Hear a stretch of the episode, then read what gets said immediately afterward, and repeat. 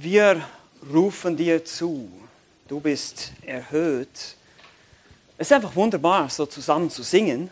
Wunderbar, den Herrn zu loben. Um einfach wirklich uns bewusst zu werden, du regierst.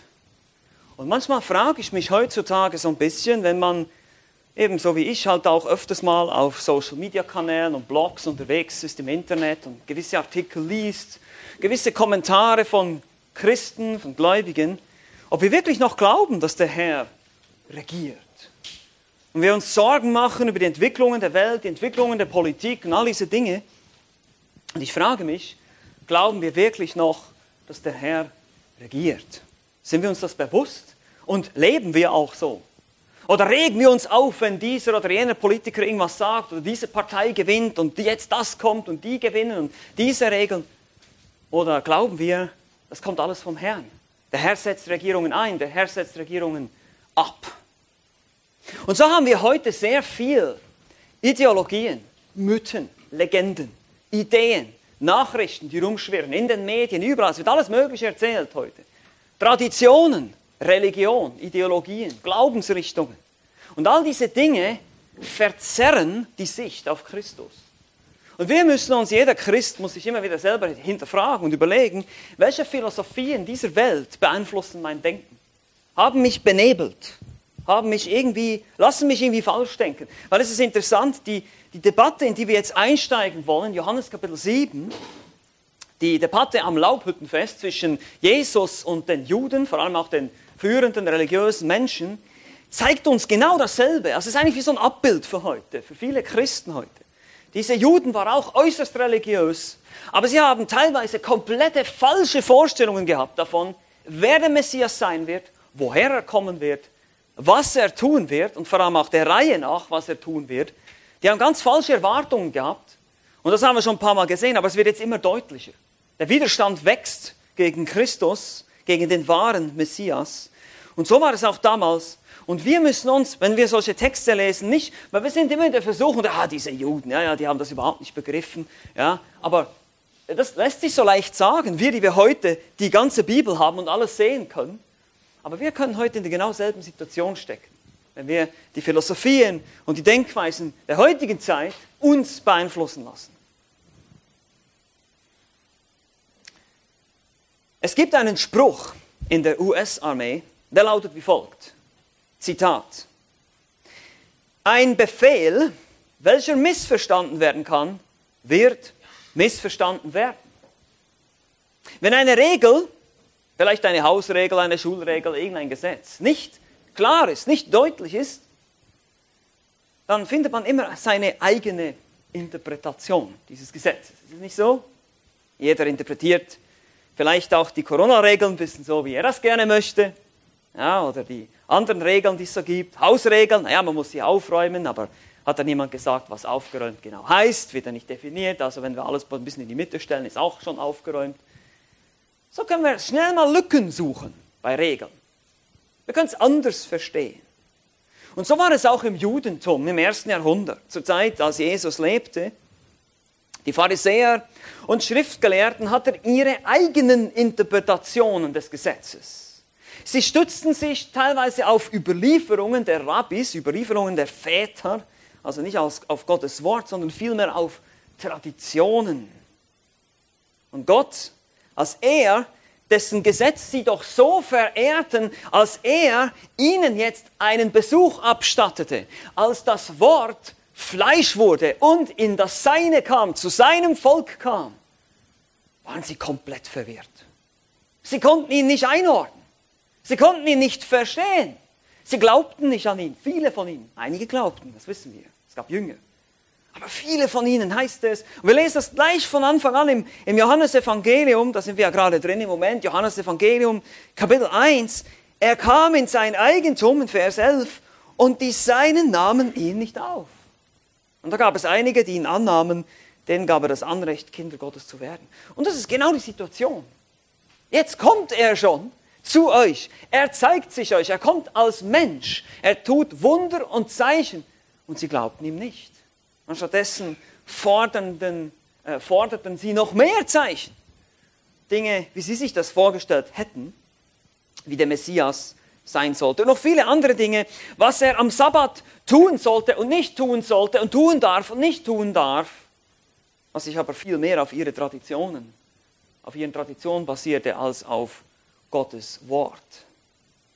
Sie hatten falsche und verzerrte Vorstellungen von Gott, denn sie dachten zu verehren und auch von seinem Gesetz. Johannes der Apostel schreibt sein Evangelium an die Welt. Wir können uns erinnern, das Wort wurde Fleisch, Gott wird Mensch, kommt in die Schöpfung. Er hinterlässt seinen Fußabdruck hier auf dem Planeten Erde.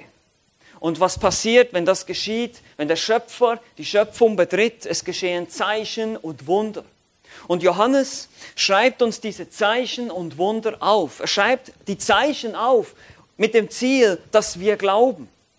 Wenn ihr euch ja noch erinnern könnt, wenn ihr ganz nach hinten blättert, in eurem Johannesevangelium, Kapitel 20, Vers 31 heißt es, oder Vers 30, noch viele andere Zeichen tat Jesus nun vor seinen Jüngern, die in diesem Buch nicht geschrieben sind. Also Jesus hat noch viel mehr getan als das. Diese aber, die sind geschrieben, damit ihr glaubt, dass Jesus der Christus, der Sohn Gottes ist. Das ist sein Thema. Johannes schreibt und er möchte dich überzeugen, dass Jesus der Sohn Gottes ist, der Messias, der Erlöser, dein Retter, dein Erlöser.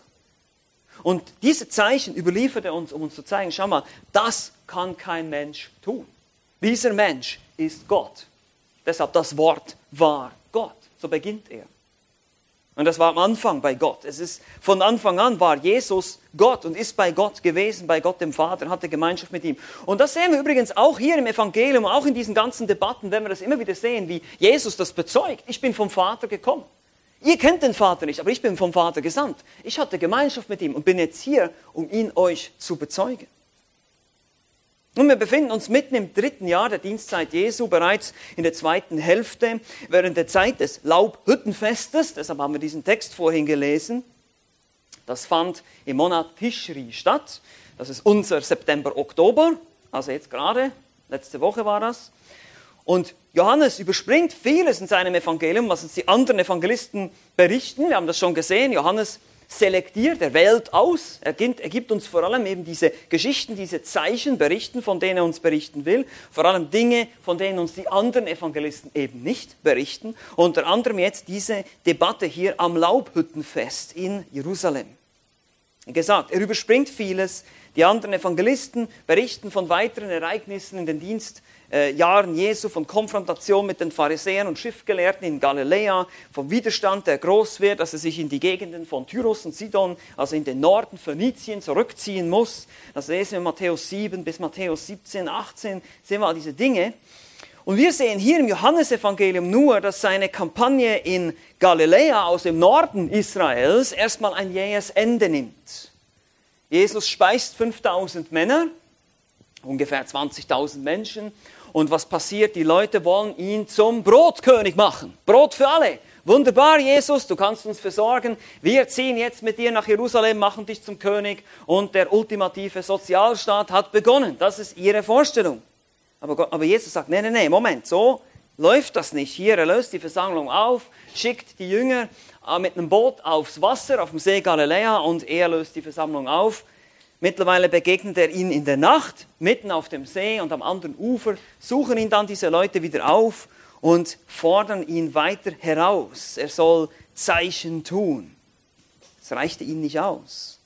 Und sie wollen ihn nur haben, weil er ihnen Brot gemacht hat. Und sie sollen nicht für die Speise wirken, sagt er, die hier auf der Erde uns sättigt, sondern für die geistliche Speise. Auch da schon muss Jesus immer wieder deutlich machen, hey, meine Mission ist geistlich. Ich bin nicht hier, um jetzt ein irdisches Reich aufzurichten. Ich bin nicht hier, um eure politischen Probleme zu lösen. Ding, ding, ding, ding. Sollte da was klingeln bei uns? Das ist nicht Jesu Mission. Darum geht es überhaupt nicht. Es geht darum, dass Sünder erlöst werden vor dem ewigen Tod in der Hölle. Das ist seine Mission. Und das ist es heute noch. Er ist noch nicht wiedergekommen. Oh ja, er wird wiederkommen. Oh ja, es wird ein irdisches Reich geben, aber noch nicht. Noch nicht. Der wird einmal, der wird einmal ein Ende machen. Keine Angst. Wenn dir die heutige Politik nicht gefällt, keine Angst.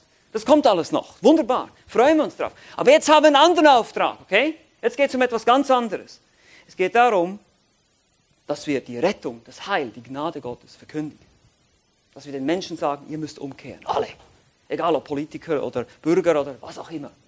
Du musst umkehren, du musst Buße tun, du musst an den Herrn Jesus glauben, um gerettet zu werden vor dem kommenden Gericht.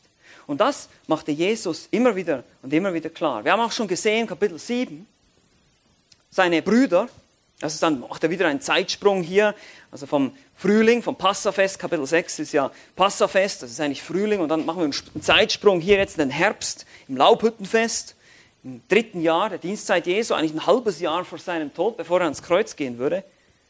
Es ist das Laubhüttenfest. Wir haben in den Versen 1 bis 9 gesehen, wie die Brüder, seine Halbbrüder, ihn auffordern, einen Publicity-Stunt zu machen. Ja, geh zum Fest und zeig dich da.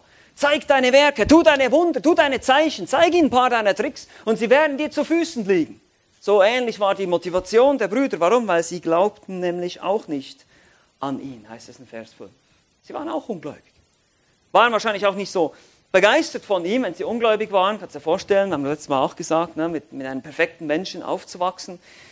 Wenn immer du derjenige bist, der auf den Deckel kriegt von Mama und, und er macht immer alles richtig und so weiter. Also da waren sicherlich auch Spannungen in der Familie. Es hat geknistert und Jesus sagt, ich gehe noch nicht zum Fest. Geht ihr.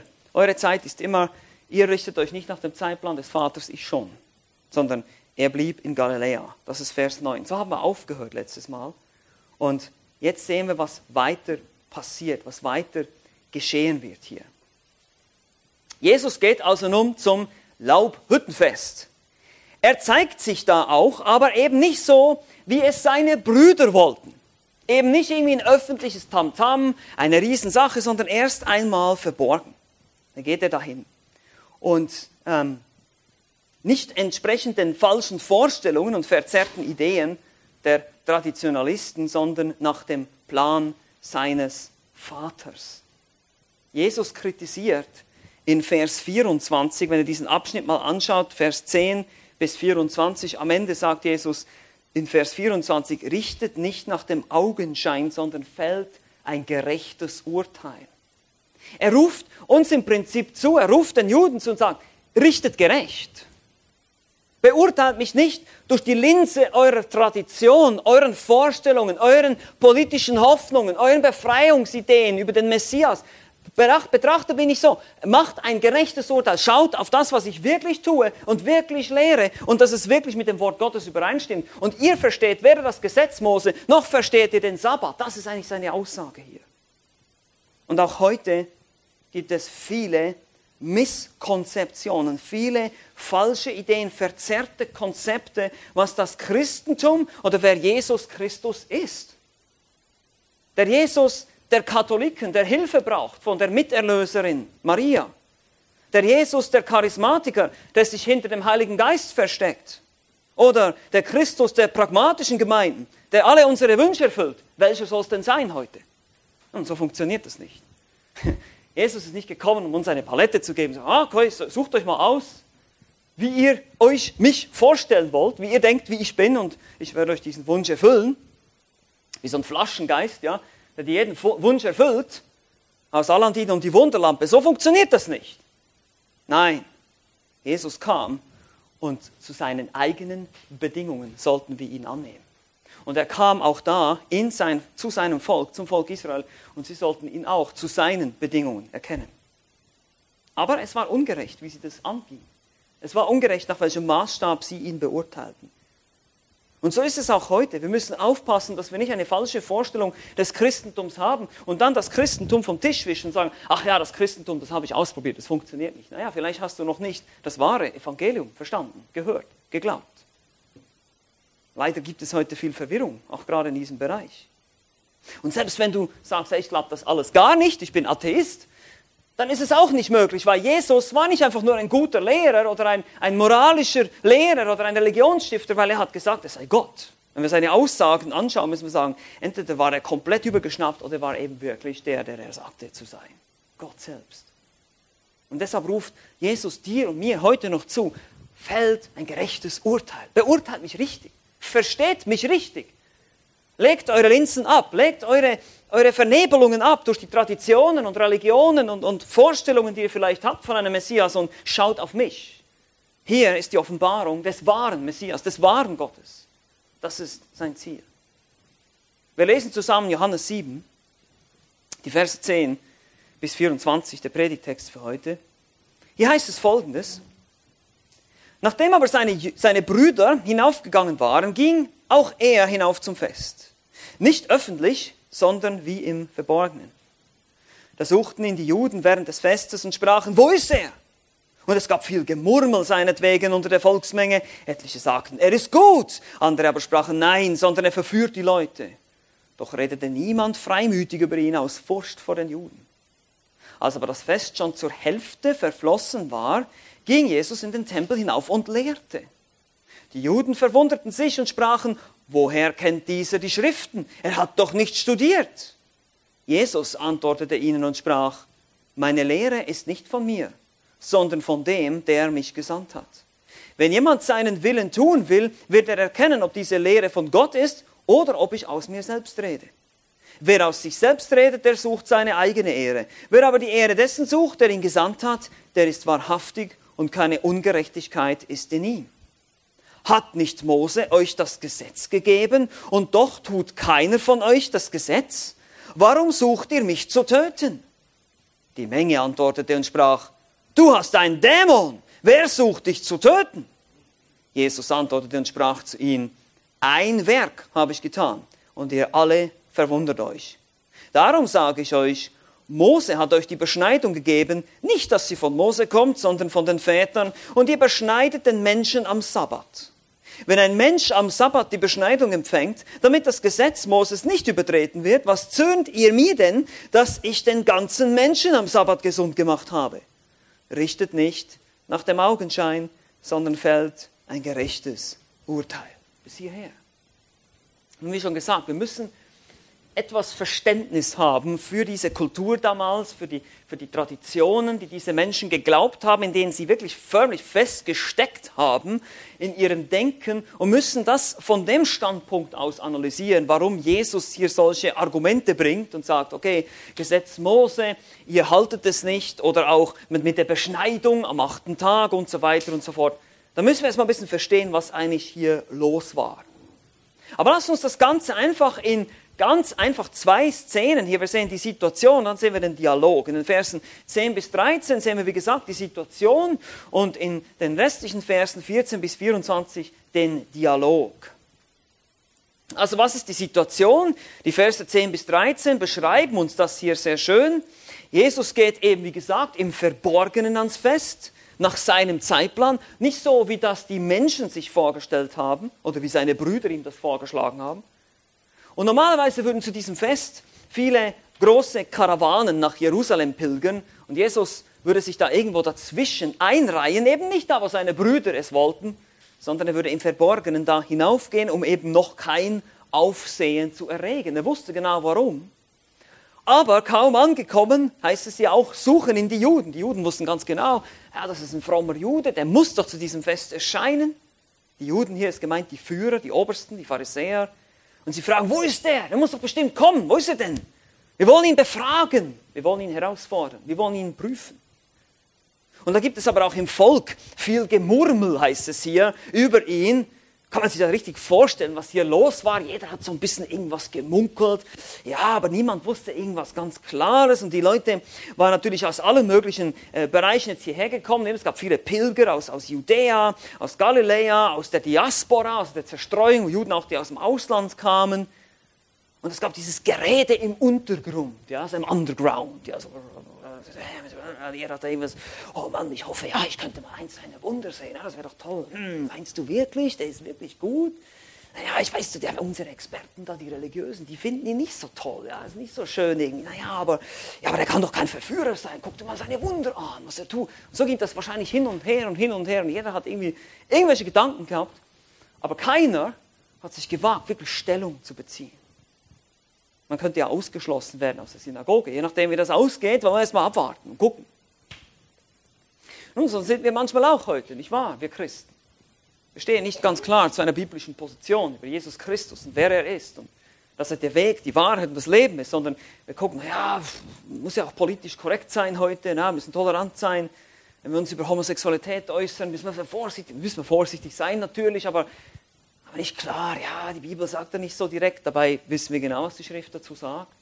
Wir sind vielleicht manchmal auch in dieser Gefahr. Und so sehen wir auch da in dieser Volksmenge bei diesen Juden, da war viel, viel Unsicherheit und viel Tradition im Mix und jeder hatte seine Vorstellung. Dann kommen wir noch dazu. Einige haben sogar geglaubt, man wusste gar nicht, woher der Messias kommen würde. Der würde einfach so aus dem Nichts auftauchen. Ja?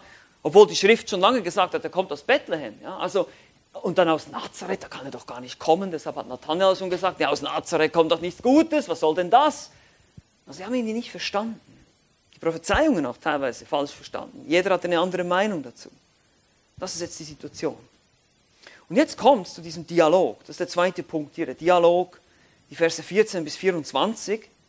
Und dieser Abschnitt, wie schon gesagt, der endet mit dieser Aussage, richtet nicht nach Augenschein. Beurteilt mich bitte richtig. Nicht aufgrund eurer Tradition, eurer Prägung, eurer politischen Situation, der Kultur, in der ihr gerade lebt, die ihr vielleicht auch nicht versteht, warum es so ist, wo ihr verwirrt seid, aber wo ihr geprägt seid von euer Denken, hat alles Mögliche an Erwartungen an den Messias, was er tun würde, wenn er kommen würde. Und so sehen wir das hier auch im jüdischen Volk. Und Jesus erklärt ihn jetzt hier in diesem Dialog, in diesen Versen 14 bis 24, warum das so ist. Dieser Dialog an, warum versteht ihr mich falsch? Es gibt hier drei, in dreifacher Weise tut er das. In dreifacher Weise. Es gibt hier quasi drei Unterpunkte jetzt ne, zum Dialog. Dreifache Weise. Das erste ist, weil ich nicht aus mir selbst rede. Das sind Verse 14 bis 16. Als aber das Fest schon zur Hälfte verflossen war, ging Jesus in den Tempel hinauf und lehrte. Und die Juden verwunderten sich und sprachen, woher kennt dieser die Schriften? Er hat doch nicht studiert.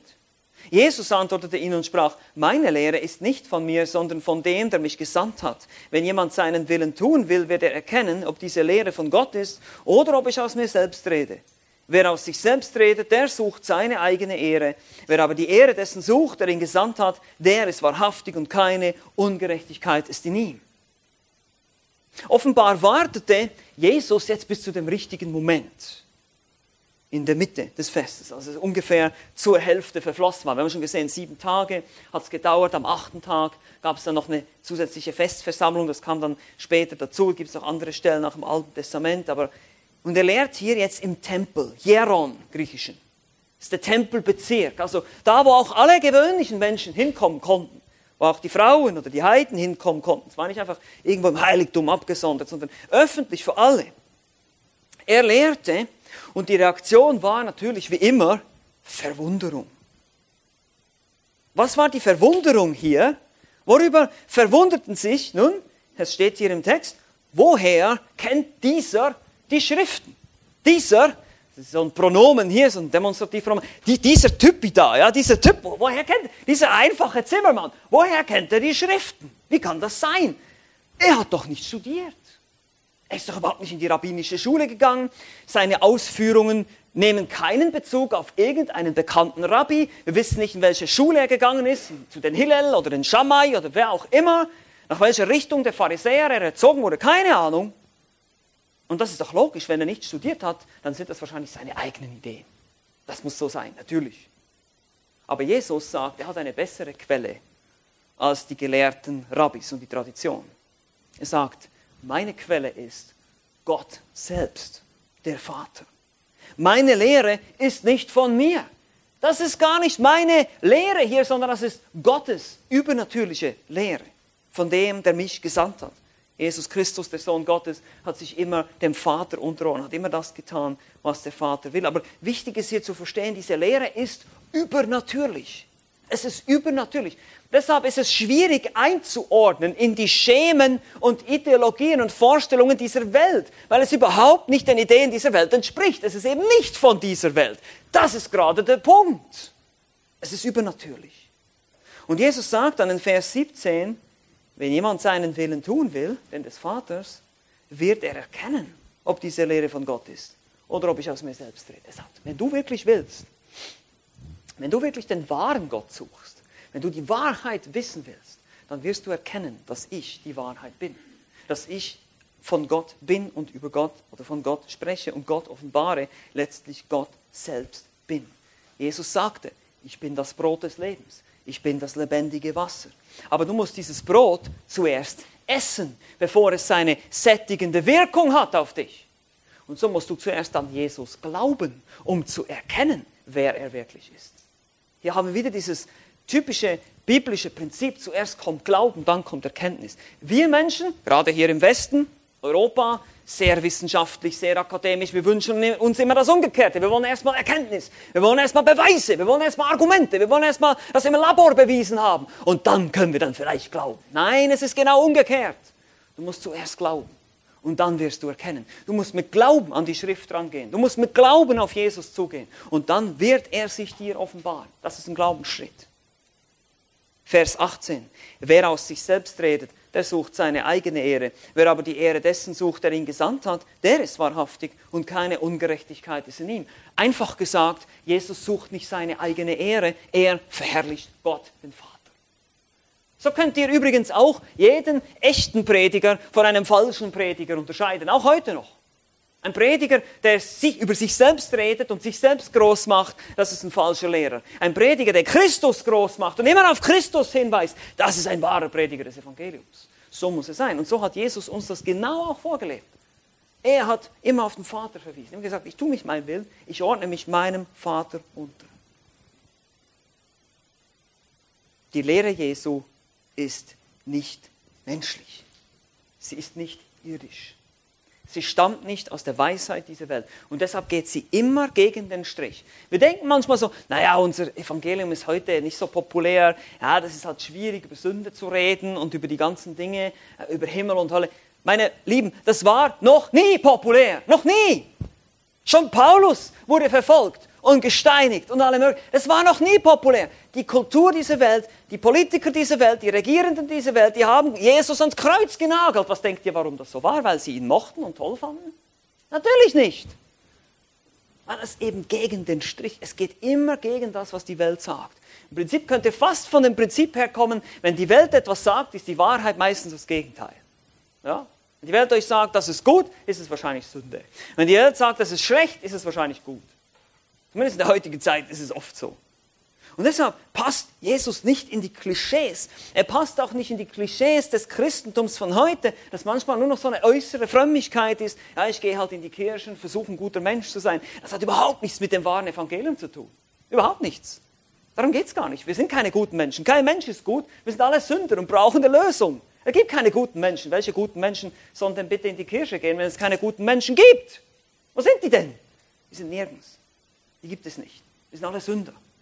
Und so seht ihr, wie, wie viele Klischees es heute gibt. Wie viele Dinge, die uns die Sicht versperren auf Christus. Ich kann mich noch gut erinnern, in meiner Kindheit hatten wir Nachbarn, gingen auch in eine sehr, sehr, sehr konservative Gemeinde. Es war eine christliche Gemeinde, habe ich hinterher dann rausgefunden. Und, und die liefen wirklich rum wie im letzten Jahrhundert, also wirklich mit Röckchen und es sah aus wie aus dem Mittelalter. Ja. Und, und das, was schade ist an der ganzen Geschichte, ist, das hat, das hat mein Bild über das Christentum geprägt. Ich habe gedacht, ach Christen, ja, das sind diese mittelalterlichen, rückständigen Menschen, die da in die Kirche gehen. Das war mein Bild. Ja. Und, und so habe ich das schon öfters erlebt. Äh, es gab dann eine, eine andere Geschichte, wo ähm, jemand mir mal, also eine, aus der Jugend, ein Jugendlicher mir ein WhatsApp geschrieben hat, über, die war gerade in der Schule, hatte eine Frage über äh, Babys, ob Babys in den Himmel kommen. Dann habe ich gesagt, ja, kein Problem, ich schicke dir ein paar Textmessages, habe ich das geschickt, habe ich dir ein paar Bibelstellen geschickt, wie wir das begründen, warum wir glauben, dass Babys in den Himmel kommen. Und dann haben ihre Mitschüler haben gesagt, oh, woher hast du jetzt diese Antwort? Und sie hat gesagt, ja, ich habe meinem Pastor schnell eine WhatsApp geschickt. Was? Der hat ein Handy? Die dachten wohl, ich sei wie so ein mittelalterlicher Steinzeitmensch. Ja, aber das ist genau, das ist mal eines, nur eines. Es gibt noch viel mehr solche Klischees über das Christentum. Äh, eine andere hat zum Beispiel auch mal gesagt, die haben sogar Computer. Ja? Ich denke so, Leute, wir leben in dieser Welt, wir sind nicht von dieser Welt, das stimmt, aber die, die Lehre, die wir verbreiten, die verbreiten wir hier, jetzt. Wir leben hier als Menschen in der heutigen Zeit, als Christen und leben unseren Glauben. Aber Jesu Lehre passt in keine Kultur, ist zeitlos und sie ist von Gott. Das ist das Erste. Jesus sagt, ihr, ihr, versteht das nicht, weil ich nicht aus mir selbst rede. Zweitens, jetzt kommt der zweite Grund hier, in Versen 19 bis 20, weil ihr dem Gesetz nicht gehorcht. Hier heißt es in Vers 19 bis 20, hat nicht Mose euch das Gesetz gegeben? Antwort, natürlich. Wir sind Juden. Was denkst du denn? Und doch tut keiner von euch das Gesetz? Hä? Wir sind doch gerecht. Wir sind doch Pharisäer. Wir sind doch, wir sind doch die, die ganz, ganz Treuen. Warum sucht ihr mich zu töten? Und jetzt antwortet die Menge, ja, die Menge, die wahrscheinlich noch nicht so eine Ahnung hatte von dem Mordplan der, der jüdischen Führer. Aber wir sehen schon an der Reaktion der Menge, du hast einen Dämon. Wer sucht dich zu töten? Du bist verrückt, Jesus. Du bist paranoid. Wer will dich töten? Ja, das ist genau der Punkt hier. Ihr sagt, ihr glaubt an das Gesetz, aber ihr haltet das Gesetz nicht. Denn die jüdischen Führer hatten schon lange vor, ihn zu töten. Diese Message hier war natürlich an die jüdischen Führer gerichtet, die schon bereits im Herzen sich vorgenommen haben, Christus zu töten. Das haben wir schon in Kapitel 5 gesehen, werden wir gleich noch dazu kommen. Diese Heilung am Teich Bethesda da in Kapitel 5, als er auch schon in Jerusalem war und dieses, dieses eine Werk getan hat, heißt es in Kapitel 5, Vers 16. Und deshalb, weil Jesus diesem Mann dann gesagt hat, er soll die Liegematte tragen, ihr könnt euch vielleicht erinnern, am Sabbat war es nicht erlaubt, eine Liegematte zu tragen, warum auch immer, steht nirgends im Alten Testament. Aber heißt es dann hier, und deshalb verfolgten die Juden Jesus und suchten ihn zu töten. Die wollen ihn umbringen. Ja? Und das ist übrigens auch sowas, religiöse Fanatiker wollen immer gleich alle umbringen. Ja, das ist auch irgendwie sowas, ich weiß nicht warum, aber es ist einfach so. Ja, es ist immer gleich töten, immer gleich Aggression. Und das sehen wir auch hier. Sie wollen ihn töten. Und, sie, und die, die Reaktion der Volksmenge, denkt man vielleicht, ah, die, die haben ja keine Ahnung, aber auch hier, du hast einen Dämon. Das ist nicht gerade nett, oder? Das ist nicht gerade freundlich. Du hast einen Dämon. Das ist eine Beleidigung hier. Ich meine, immerhin war Jesus ein Rabbi, ein Lehrer. Du doch, kannst doch nicht einfach zu deinem Chef gehen oder zu deinem Vorgesetzten. Du hast einen Dämon. Ja? Wenn er irgendwas Verkehrtes sagt. Ja, manchmal würde ich das vielleicht gerne sagen, aber äh, das ist verkehrt, das ist falsch, das ist nicht, das ist nicht freundlich. Und so sehen wir schon der Hass und die Ablehnung in, gewissen, in gewisser Weise auch schon hier so ein bisschen in der Volksmenge, die ein halbes Jahr später auch sich anstachen lassen, dann kreuzige ihn zu schreien. Warum verstehen wir Christus nicht? Und einerseits, weil seine Lehre nicht von dieser Welt ist, aber auch, weil, weil wir dem Gesetz ungehorsam sind. Das ist auch heute so. Unsere Sünde verhindert den Blick auf Christus. Und unsere Reaktion ist dann so wie die der Juden hier. Niemand versucht, dich zu töten, der Verrückte. Ach, was, was, bist du paranoid? Was ist denn mit dir los? Aber wir sind alle verdorbene Sünder, wir haben das alle im Herzen, wir sind alle fähig. Die Bibel zeigt ganz deutlich, dass unsere Herzen, Jesus hat auch gesagt, aus unseren Herzen kommen diese bösen Gedanken, Mord, Ehebruch, Diebstahl, Unzucht und so weiter. Unser Herz ist eine Götzenfabrik, hat Calvin gesagt. Wir sind total verdorben und brauchen. Und deshalb, wenn wir in unserem sündigen Zustand sind, können wir das nicht verstehen, weil unsere Sünde vernebelt uns die Sicht auf Christus. Wir brauchen erstmal einen klaren Blick. Wir brauchen erstmal Vergebung, diese Sünde. Wir müssen erstmal reingewaschen werden von dieser Sünde.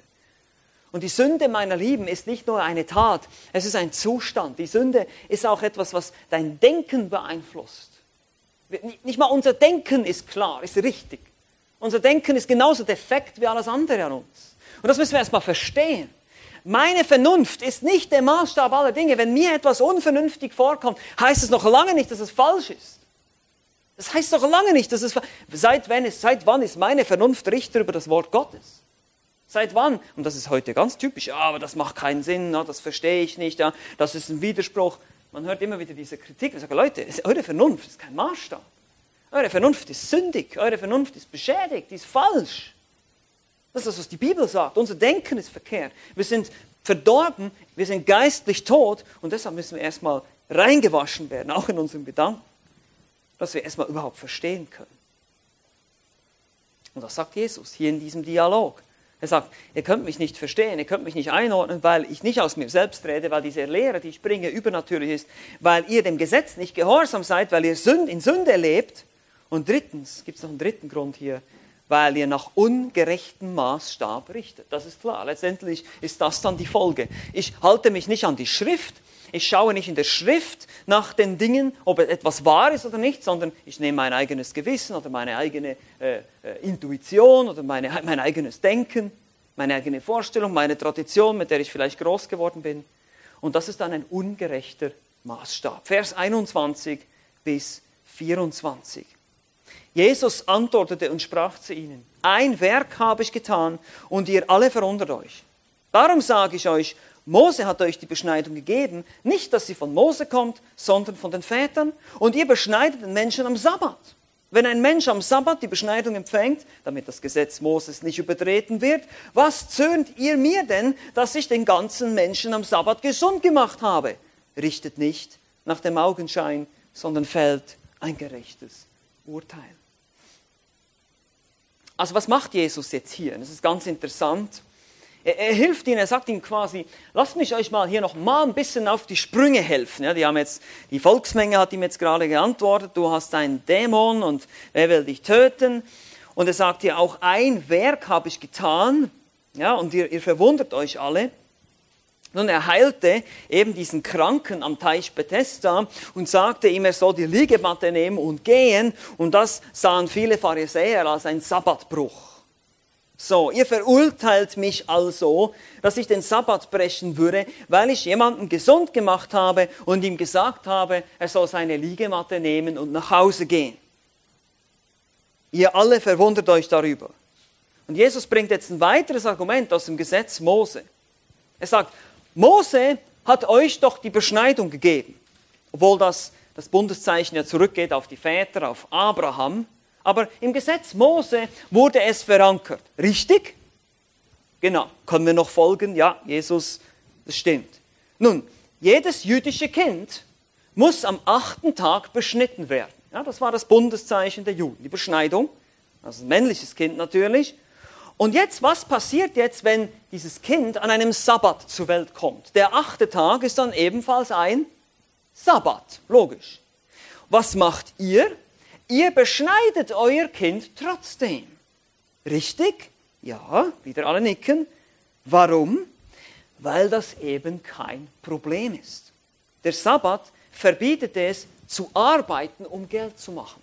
Der Sabbat wurde gegeben nicht als Bewegungsbehinderung oder Ausgangssperre, sondern damit der Mensch Ruhe hat und sich von seiner Arbeit erholen kann.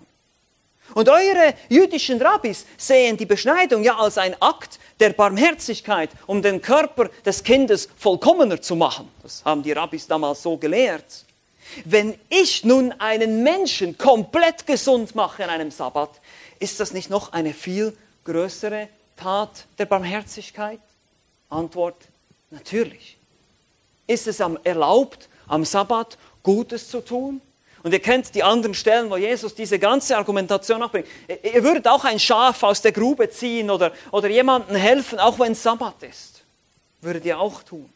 Ich habe ja nicht für Geld gearbeitet. Das war nicht mein Tagewerk. Ich habe nicht in meinem Shop als Zimmermann gearbeitet. Nein, ich habe einen Menschen gesund gemacht. Das ist ein Akt der Barmherzigkeit. Die Frage bleibt, was zürnt ihr denn gegen mich? Was ist los mit euch? Erkennt ihr mich denn nicht? Ich meine, die haben sich aufgeregt, dass Jesus diese, das, dem, dem, Mann gesagt hat, nimm die Liegematte, ja, was ja keine Arbeit ist. Ich meine, Liegematte tragen, das ist ja nicht, äh, das heißt ja im Alten Testament, sollen keine Lasten tragen, aber damit ist gemeint, zu arbeiten, um Geld zu verdienen, um diese Dinge auf dem Markt zu verkaufen, diese Lasten in die Stadt hineinzubringen und dann äh, diese Dinge zu verkaufen. Aber Jesus hat ja nur, dieser Mann, der lag auf dieser Liegematte, war verletzt, war, war 38 Jahre lang krank und jetzt steht er auf, ein Wunder, er ist gesund, er kann laufen, er nimmt sein seine Liegematte, wahrscheinlich springt er nach so vor Freude. Und Jesus und, und die Pharisäer, alles was sie sehen ist, der hat die Liegematte getragen, Sabbatbruch. Das ist Religion, meine Lieben, das ist Religion. Mücken, sieben, Kamele verschlucken, verschlucken. das ist Religion. Wir sind ganz genau hier mit diesen Dingen. Ja, ja, nicht den Zehnten von jedem Gewürz. Aber Barmherzigkeit, no, interessiert mich nicht. Das ist Religion. Das ist Gesetzlichkeit, das ist Tradition. Und bevor wir wiederum mit dem Zeigefinger gegen die Juden äh, zeigen, lass uns gleich auf uns schauen und sagen, okay, wo sind wir manchmal so? Ja? Wo sind wir Christen so gesetzlich und haben unsere Steckenpferde, wo wir ganz, ganz peinlich genau schauen, dass wir alles richtig machen. Und in anderen Bereichen, wir vernachlässigen vielleicht unsere Familien, unsere Ehefrauen oder was auch immer, das ist dann vielleicht weniger wichtig. In der Gemeinde sind wir super fromm und aktiv, aber zu Hause sind wir irgendwelche äh, unbarmherzigen Typen. Ja, das kann schnell passieren, meine Lieben. Das kann schnell passieren. Aber Jesu Argument hier ist ganz klar. Es ist viel die größere Gnadentat. Und Mose hat ja offenbar kein Problem, dass ein Kind am Sabbat beschnitten wurde, was auch schon bereits eine Gnadentat ist. Und ich habe viel mehr gemacht. Ich habe einen ganzen Menschen gesund gemacht. Also ein Argument vom Kleineren zum Größeren. Und deshalb sagt Jesus, richtet nicht nach Augenschein. Richtet nicht nach euren Vorstellungen, sondern fällt ein wirklich ein gerechtes Urteil. Beurteilt die Sache nicht durch die Linse eurer Kultur, Religion, Tradition, Politik oder Wünsche oder Vorstellungen, was immer ihr habt, sondern fällt ein richtiges, ein gerechtes Urteil. Aber Jesus muss sie zurechtweisen. Er sagt, ihr versteht weder das Gesetz noch den Sabbat und noch den Zweck von beiden. Sie haben überhaupt nichts begriffen. Das Gesetz wurde nie gegeben, damit wir uns selber gerecht machen vor Gott. Es wurde uns gegeben, um uns zu überführen, um uns zu zeigen, wer wir sind vor Gott. Der Sabbat war als eine Hilfe gedacht, als eine Ruhepause, damit der Mensch nicht pausenlos arbeiten muss. Das ist eine Gnade, eine Barmherzigkeit Gottes. Und es war nicht gedacht, dass man daraus ein Bewegungsverbot oder eine Ausgangssperre macht und nur eine bestimmte Anzahl Schritte laufen darf. Und jetzt, hier kommt das Prinzip, meine Lieben. Gesetzliche Menschen machen aus einer Regel, die zur Erholung des Menschen gedacht war, eine Bürde, eine Last. Sie machen aus guten Geboten Gottes eine Bürde, eine Last, die sie dann auf den, die Menschen, den Menschen auf den Rücken legen, so hat das Jesus auch beschrieben, die sie selber nicht mal tragen. Sie machen selber nicht mal einen Finger krumm dafür. Und darum geht es nicht im Christentum, meine Lieben. Jesus hat gesagt, kommt alle her zu mir, die ihr mühselig und beladen seid. Ich will euch diese Last wegnehmen. Das Gesetz drückt euch nieder. Es zeigt euch, wir sind Sünder, wir schaffen es nicht. Wir kriegen das einfach nicht gebacken, wir kriegen es nicht auf die Reihe.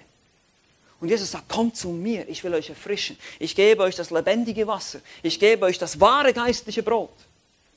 Und versucht nicht durch diese Gesetzlichkeiten gerecht zu werden. Das Evangelium ist keine Liste von Regeln. Das stimmt nicht.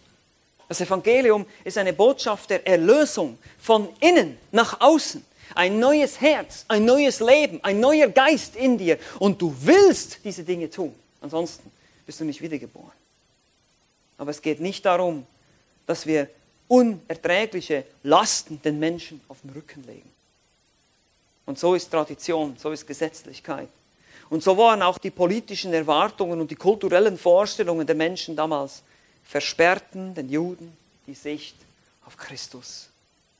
Und ich möchte euch nochmal diese Dinge ans Herz legen. Auch heute ist es so. Auch heute ist es so. Nur wenn du gut genug bist, kommst du in den Himmel. Ich bin ein guter Mensch und habe nie jemanden getötet, aber hast jemanden gehasst. Das ist Mord im Herzen, das reicht aus. Oder hier ein anderer. Warum engagieren sich diese Christen nicht mehr politisch? Warum setzen sie sich nicht mehr für den Klimaschutz ein? Ja, das ist nicht unsere Mission. Warum sind diese Christen so engstirnig? Kein Sex vor der Ehe, diskriminieren, Andersdenkende. Wir diskriminieren in dem Sinne, dass wir unterscheiden, aber wir diskriminieren, wir verurteilen, wir hassen niemanden. wir sollen unsere Feinde lieben, heißt es in der Schrift. Ich weiß nicht, aber das ist genau das. Auch wieder heute, wenn ich mit jemandem nicht übereinstimme, eine andere Meinung habe als jemanden, dann bin ich gleich sein Feind. Warum? Woher kommt das? Kultur. Das ist unsere Gesellschaft. Oberflächlich, egoistisch, selbstsüchtig. Warum sollte Jesus der einzige Weg sein? Das ist doch, es gibt doch so viele Religionen. Ja, leider gibt es die. Es gibt nur eine Wahrheit. Die Juden damals hatten keine klare Sicht aufgrund ihrer Kulturen, politischen, falschen Vorstellungen, wenn der Messias kommen würde, was er tun würde. Und so ist es heute auch. Wir verstehen Jesus falsch weil wir ihn durch die Linse des christlichen Abendlandes sehen. Wir leben in einer postchristlichen Kultur. Da ist sehr viel Tradition, da ist sehr viel. Es gibt auch Gutes. Ja? Ich will das nicht alles verurteilen, aber es ist sehr viel Ballast hier in Europa durch tausend Jahre Kirchentradition, durch Katholizismus, durch so viele Dinge, die uns immer noch prägen, die wir immer noch. Wir denken, ich nehme ein einfaches Beispiel. Ich sage euch, Gemeinde oder besser Kirche, woran denkt ihr? Ein Gebäude mit Glockenturm. Komplett falsch. Das hat nichts damit zu tun. Es ist kein Gebäude. Die Gemeinde ist kein Gebäude, sollte es nie sein. Die Gemeinde ist die Ekklesia, die, die, die Gruppe der Herausgerufenen. Also da sehen wir schon so viel, es gibt so viele Dinge. Taufe. Denken wir an ein Baby, das getauft wird. womöglich. Je nachdem, aus welcher Tradition du kommst. Ja? Und da sehen wir schon, wir müssen lernen, diesen Ballast abzulegen und die Schrift in die Hand zu nehmen, zu sagen, was lehrt die Bibel wirklich? Was ist Wahrheit? Weil alles andere ist nicht hilfreich. Und so kommen wir einmal mehr zu dem Punkt, wo wir sehen, wir müssen uns im Glauben und im Vertrauen an unseren Herrn Jesus Christus wenden damit er uns die Augen öffnet. Meine Lieben, wir haben alle unsere blinden Flecken. Ja? Wir haben alle unsere äh, falschen Gedanken, unsere Dinge, wo wir, wo wir Dinge nicht sehen. Und, und, das ist teilweise auch nicht Absicht. Wir sind einfach geprägt. Wir sind, wir sind Kinder unserer Zeit. Ja? Wir, sind, wir sind durch Psychologie und Humanismus und, und Aufklärung und Wissenschaftsglauben, was weiß ich nicht, Fortschrittsglaube, alles Mögliche sind wir geprägt. Und wir müssen irgendwie durch diesen Urwald von Ideologien unser Denken frei machen. Und das können wir nur machen, indem wir die Schrift zur Hand nehmen und unser Denken von der Bibel und von der Bibel allein prägen lassen. Hier drin findet ihr den einzig wahren Christus, den Christus der Schrift. Es gibt keinen anderen. Es gibt keinen anderen. Nur hier in der Bibel ist Jesus zu finden, nirgendwo sonst. Kommt zu Christus heißt, kommt zur Bibel eigentlich. Weil hier drin sehen wir den wahren Jesus, wie er sich offenbart, wie er sich beschreibt, wer er ist, warum er gekommen ist, was sein Auftrag ist und was unser Auftrag ist als Christen. Und etwas anderes lass fahren dahin, so wie es Luther sagte. Das ist die Botschaft. Glaube sie, du bist gerettet. Christus kam, um für Sünder zu sterben. Er kam, um stellvertretend für dich und mich am Kreuz zu sterben. Das ist die Botschaft. Glaube sie und du bist gerettet. Verwirf sie und du gehst für immer verloren. Das war seine Mission. Es geht nicht darum, diese Welt zu verbessern, sondern es geht darum, dass er möchte, dass Menschen nach dem Tod in das ewige Leben eingehen. Amen. Amen. Lasst uns noch gemeinsam beten.